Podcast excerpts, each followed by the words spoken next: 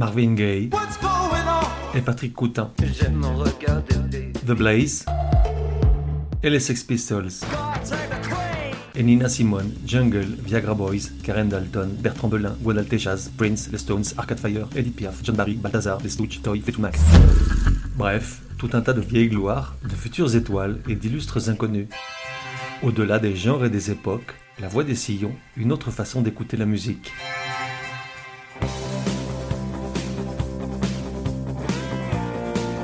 La voix des sillons, numéro 40. Genre, rockabilly, rock, ballade pop. Époque de 1953 à 1988. De 1 à 10, probabilité que tu connaisses, le piège, je dirais 9. Artiste, Roy Orbison. Roy Orbison était un drôle de gars, dont on se demandait d'où il était arrivé et vers où il était reparti, comme s'il n'avait pas vraiment d'histoire ni de texture, un ectoplasme qui ne prenait corps qu'une fois derrière le micro. En gros, il n'avait pas le profil de l'emploi. Certes, il avait ce talent de compositeur des élus, et il y jouissait d'un timbre de voix d'extraterrestre, même Elvis le lui enviait, c'est dire, peut-être bien la plus belle voix du rock'n'roll. Mais il dénotait par son côté trop humble, trop timide, en studio, souvent il donnait l'impression d'avoir peur de déranger, alors que c'était lui la star et celui qui marquait le tempo des enregistrements. S'il s'habillait en noir, alors que l'époque était aux strass ou aux paillettes, c'était pour qu'on le voie le moins possible, et s'il portait des lunettes noires également, c'était pour cacher son trac. En définitive, un type en parfait décalage avec le job. Et si personne ne met en doute la paternité des joyaux qu'il a laissés pour la postérité, tous ces grands standards musicaux des années 60, à un moment donné, il s'est tellement perdu, affaibli par une succession d'événements tragiques et balayé par l'arrivée incessante de nouvelles modes et d'idoles, force est de reconnaître que lorsqu'il est revenu sur le devant de la scène, près de 20 ans plus tard, beaucoup se demandaient qui était ce gars-là. Moi le premier, j'avais un mal de chien à le situer. Pourtant, nombreux étaient les artistes à lui vouer une admiration sans borne et à lui ériger la statue qu'il méritait. Roy Orbison, le décalé adulé.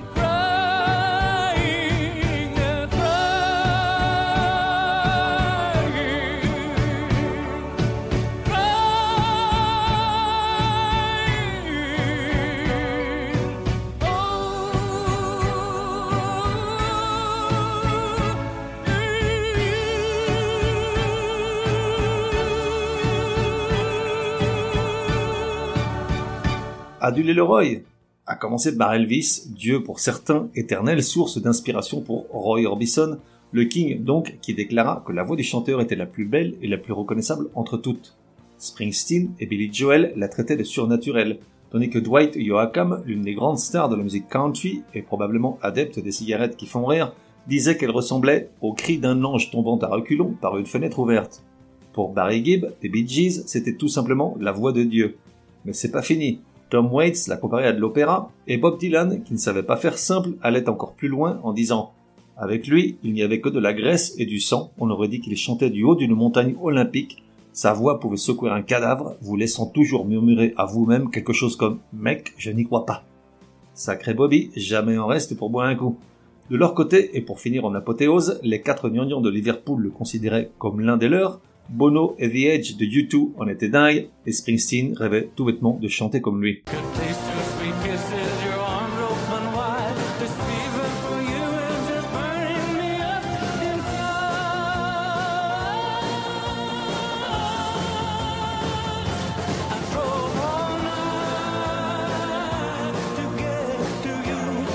Et donc, que chantait Roy Orbison? En fait, des chansons souvent en accord avec sa personnalité, complexe, aux paroles plutôt aigres-douces ou affleurer la vulnérabilité d'un homme souffrant d'une grande timidité, à une époque où le rock'n'roll était plutôt l'affaire de mecs qui assumaient et vantaient leur masculinité et leur virilité, car de quel Great Balls of Fire crois-tu que Jerry Lee Lewis parlait dans sa chanson? Chet Atkins, musicien émérite et célèbre producteur de country, créateur du son de Nashville avec Roy Orbison, et qui le vit chanter à ses débuts en studio, disait de lui c'était un gamin timide, plutôt désorienté par toute la scène musicale, qui chantait doucement, joliment, mais presque timidement, comme si quelqu'un pouvait être dérangé par ses efforts et allait le réprimander. D'où sortait-il? À 6 ans, son père lui offre une guitare, ce qui lui fera dire des années après J'étais foutu, vous savez, pour tout le reste. Dès lors, la musique devient le centre de sa vie. Fan de country, il fait une première apparition à la radio à 8 ans, puis sa première télé à 15 ans. Dès le départ, il porte des grosses lunettes, souffrant d'une très mauvaise vue, et se teint les cheveux en noir, devenus blancs très tôt. Avec quelques potes, il monte un premier groupe, les Wink Westerners, jouent du country et obtiennent un premier chèque de 400 dollars pour jouer dans des honky tonk. Et tu te dis, je connais ce mot-là pour l'avoir hurlé de nombreuses fois au son des Rolling Stones, mais c'est quoi déjà dit Et je te réponds, honky tonk est le nom donné au bar spécialisé dans les concerts de musique dans le sud des US. Merci la voix des sillons. Avec ses 400 dollars, il prend conscience qu'on peut vivre de la musique, alors il y va à fond. En 55 et 56, il assiste tour à tour à des concerts d'Elvis et de Johnny Cash, et c'est ce dernier, lors d'une émission de télé à laquelle ils participent tous les deux, qui pousse Roy Orbison à signer avec Sun Records. En 56, sous le nom des Teen Kings, ils enregistrent le morceau Ooby Dooby.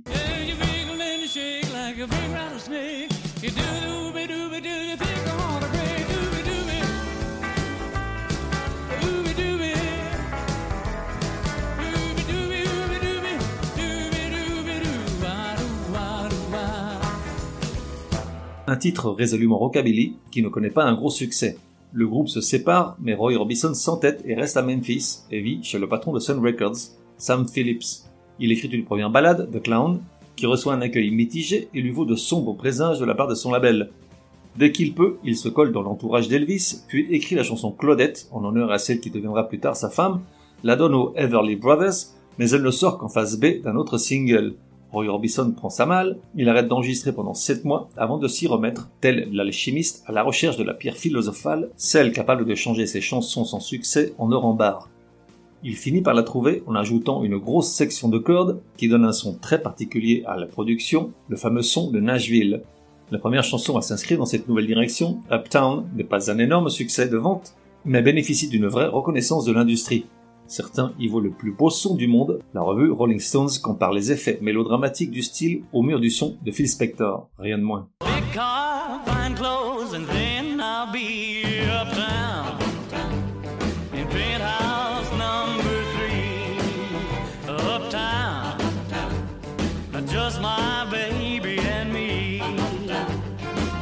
Est lancé, il compose Only the Lonely, l'offre tour à tour aux Everly Brothers et à Elvis, mais se fait conduire. Il décide donc de l'enregistrer en lui appliquant sa nouvelle recette, qui devient sa marque de fabrique.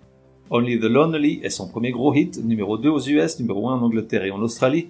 Il est dit que lorsqu'Elvis l'entend à la radio pour la première fois, il est subjugué par la voix et achète une caisse entière d'exemplaires du disque pour l'offrir à tout son entourage.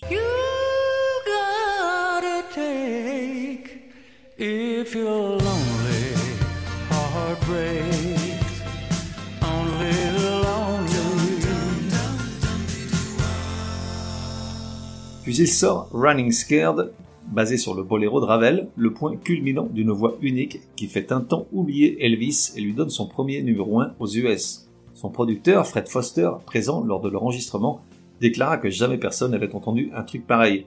Écoute-moi cette légendaire montée dramatique.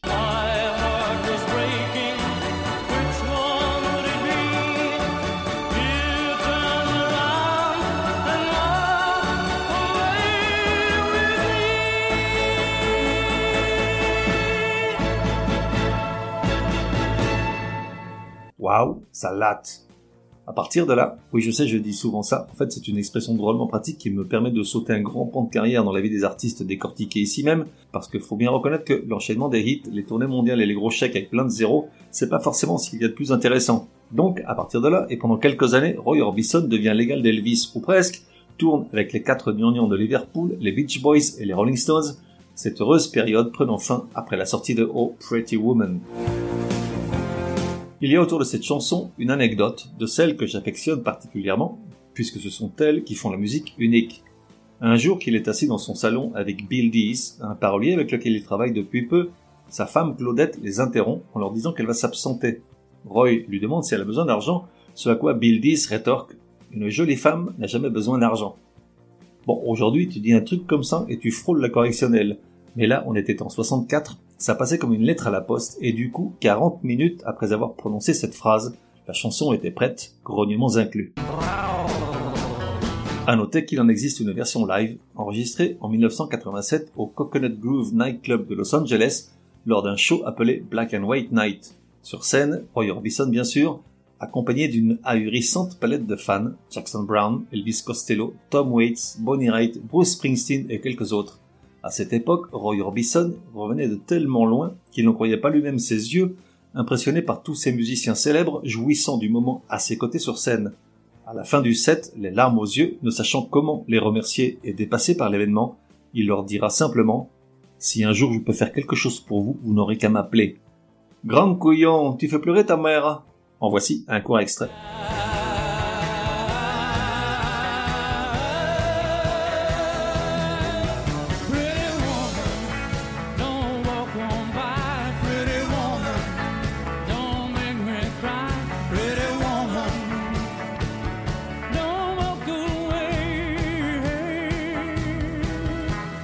Et donc, après Pretty Woman, sorti en 1964, Roy Orbison sombre et disparaît des radars, victime d'un enchaînement de malheurs et de mauvaises décisions. Il divorce de sa femme, puis se remarie avec elle, se sépare de sa maison de disques et de son producteur et convole en seconde noce avec un nouveau label incapable de retrouver le fameux son de Nashville.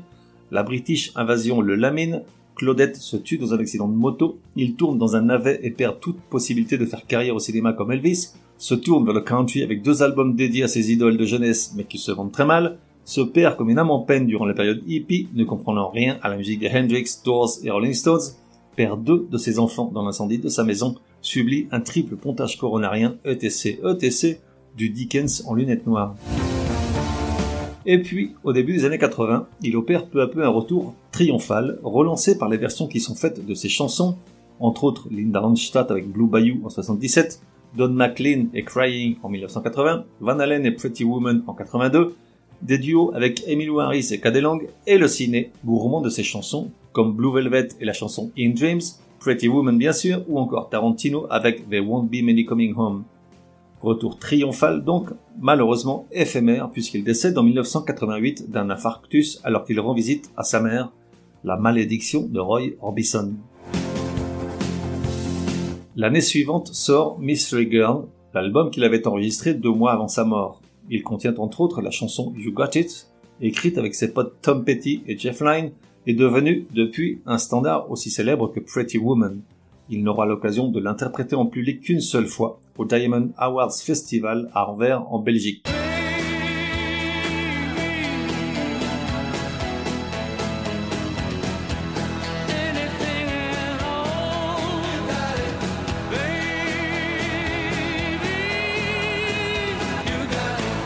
Mais l'album contient surtout une petite merveille, She's a Mystery to Me, écrite par Bono et The H et inspirée par la musique de Blue Velvet. She's a Mystery to Me, chantée du haut d'une montagne olympique par la voix de Dieu, surnaturelle, comme le cri d'un ange tombant à reculons par une fenêtre ouverte, à secouer un cadavre.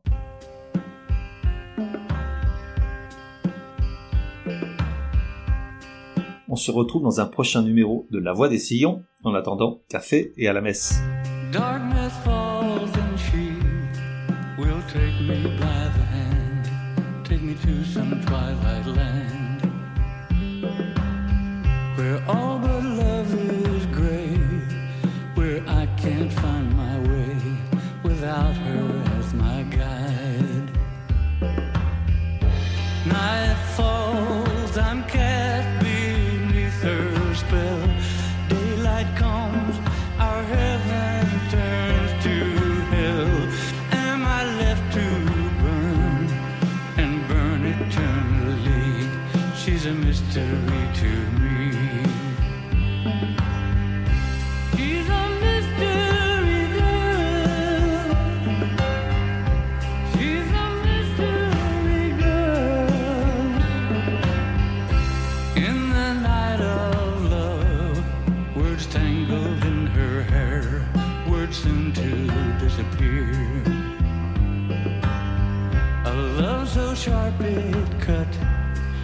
A switchblade to my heart, words tearing me apart.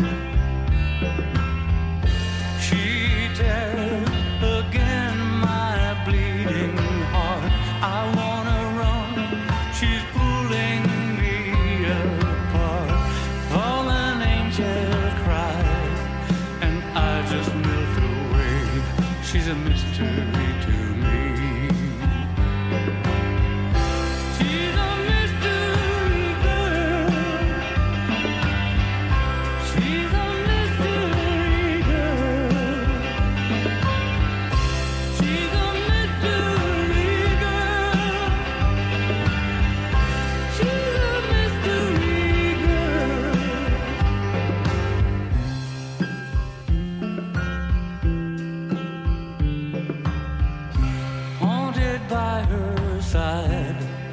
the darkness in her eyes that so enslaves me.